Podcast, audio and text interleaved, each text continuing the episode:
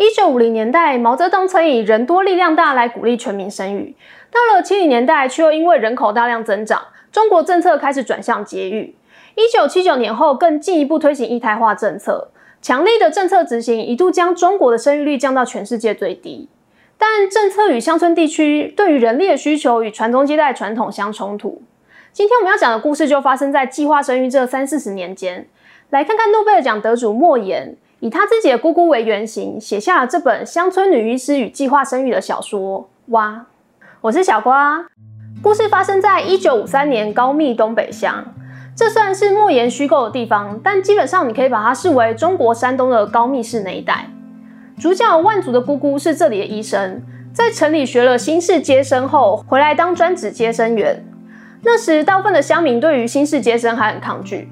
许多传统的产婆也会在背后造谣，说新式接生的小孩容易生病，但原因却是不想被姑姑抢生意，因为他们每接生一个孩子，就能得到两条毛巾、十颗鸡蛋的酬劳。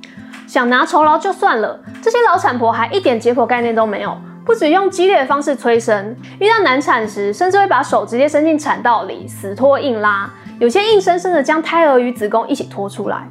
对于开始有解剖概念的姑姑，自然对他们恨之入骨。就是在这样一个科学还不普及的年代，姑姑开始了她的接生事业。一开始，乡民们的不信任，从两次难产被姑姑抢救回来的事件后开始有了转变。再加上一九五三到五七年间，她一共接生了一千六百四十五名婴儿，其中只有六个死亡，五个是死胎，一个是先天疾病。这样接近完美的成绩，让姑姑成了当地的活菩萨、送子娘娘，走到哪里都备受礼遇。然而时局批变，先是文化大跃进引发全国饥荒，之后又随即迎来了婴儿潮。政府面对急剧上升的人口，在一九六五年底寄出了第一个计划生育政策。姑姑这时已经成为当地的妇产科的主任，同时也身兼推动计划生育的负责人。但对于传统农村来说，旺盛的人丁与传宗接代需求何等重要，让节育政策在这里要推行是困难重重。当时他们得挨家挨户发送保险套，但要么被丢掉，要么被吹成气球，成了孩子的玩具。提供给妇女的避孕药也因为副作用太大而拒绝服用。姑姑只好对男性实施结扎，对女性放体内避孕环。除此之外，还必须严抓所有超生的，对他们进行人工流产，一个都不放过。雷厉风行的做法让他在村民中的威望逐渐下降。此时，姑姑的外号已经从送子娘娘成了断送无数胎儿性命的活阎王，而这过程中自然也催生不少悲剧。第一起憾事发生在东风村，当时怀过两到三胎的妇女，照理来说都已经放环结扎，却只有张全是个例外。他明明有三个女儿了，老婆竟然还又怀了孕。容得例外的姑姑接到消息后，便冒着大雨驾船来到东风村。这时，张全家的三个女孩像是事先套好一样。在门口跪成一排，哭喊着。但姑姑是见过大风大浪的人，才不吃他们的苦肉计，继续一步步逼近张全。三个女孩只好一拥而上，像水蛭一样贴着他，又是撞击，又是咬他膝盖。张全也趁势一棍将姑姑打得头破血流。旁边的众人这才跳出来将张全制服在地。虽然是被敲得头昏眼花，但姑姑这一受伤，反而激起他的东北人狠劲，把棍子丢在张全面前，冷笑说。当年小日本用刺刀逼着我，姑奶奶都没在怕的，今天还怕你不成？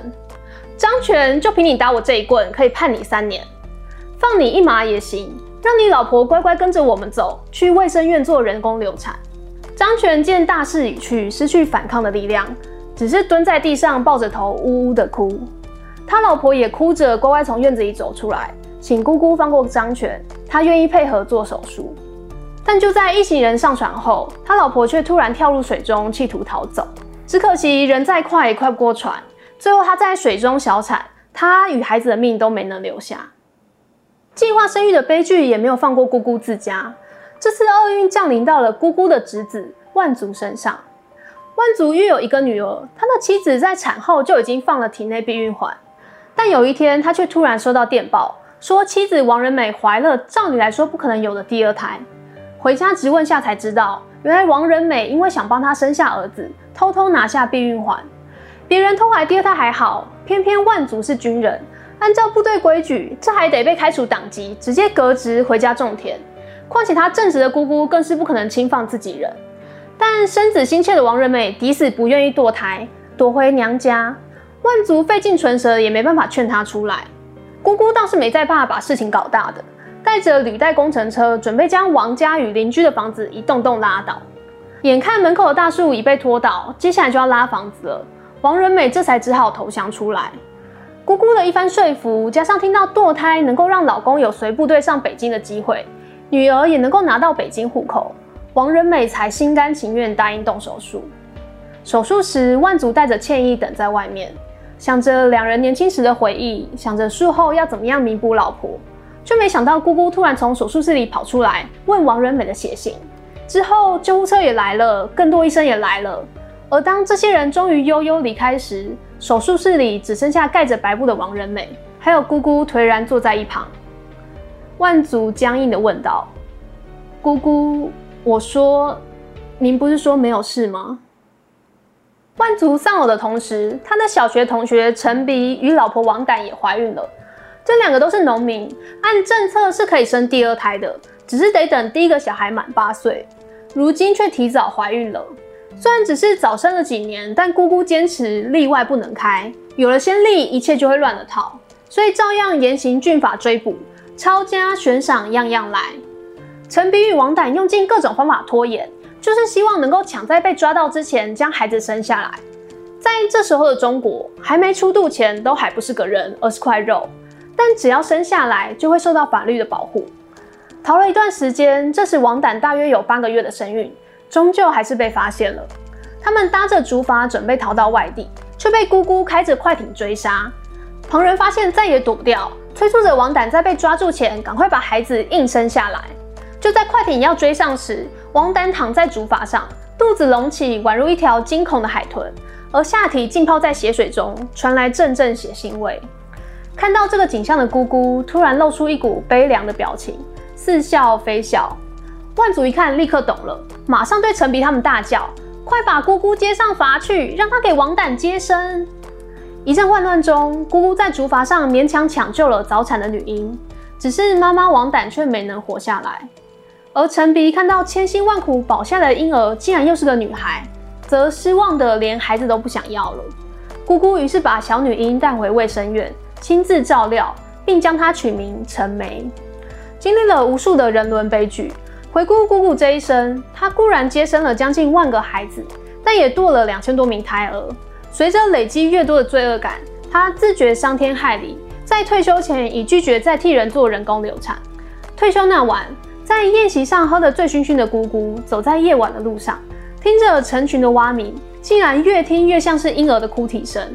她这辈子从来就不怕什么，但现在这成千上万的哭声，像是要跟她索命一样。姑姑吓得拔腿就跑。最后晕倒在路边，一连高烧了好几天，大病不起。好不容易从病中痊愈，大难不死的姑姑精神变得有些失常。她大部分的时间就和丈夫一起捏泥娃娃，每一个捏的都是她曾经流掉的孩子。她用这样的方式来替自己赎罪。时间来到二零零五年左右，万族再婚了，而这时计划生育也已经名存实亡。有钱的罚着生，没钱的偷着生，当官的让二奶生。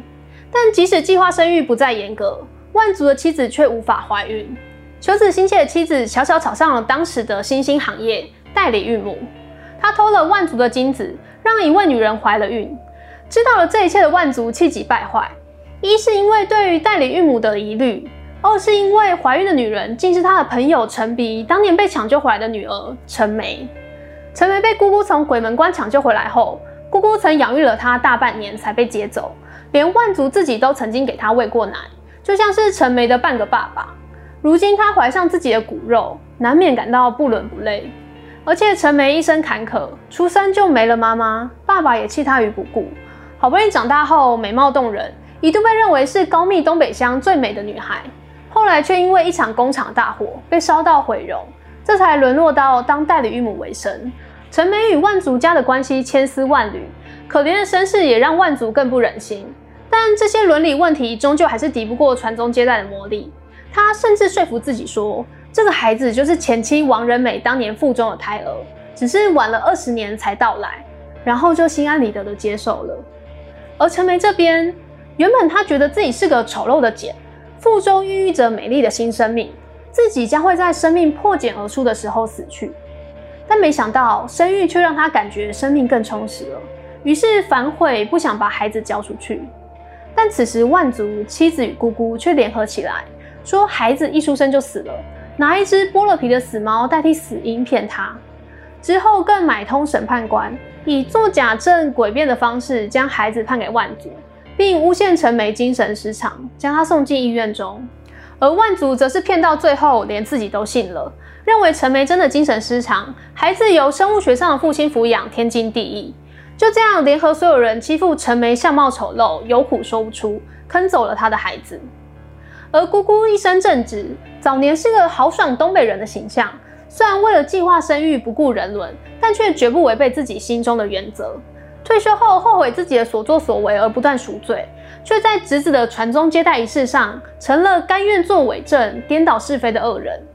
陈梅本该是他最该赎罪的对象，最后反成了最大的牺牲者。以上的故事就是莫言的小说《蛙》的剧情。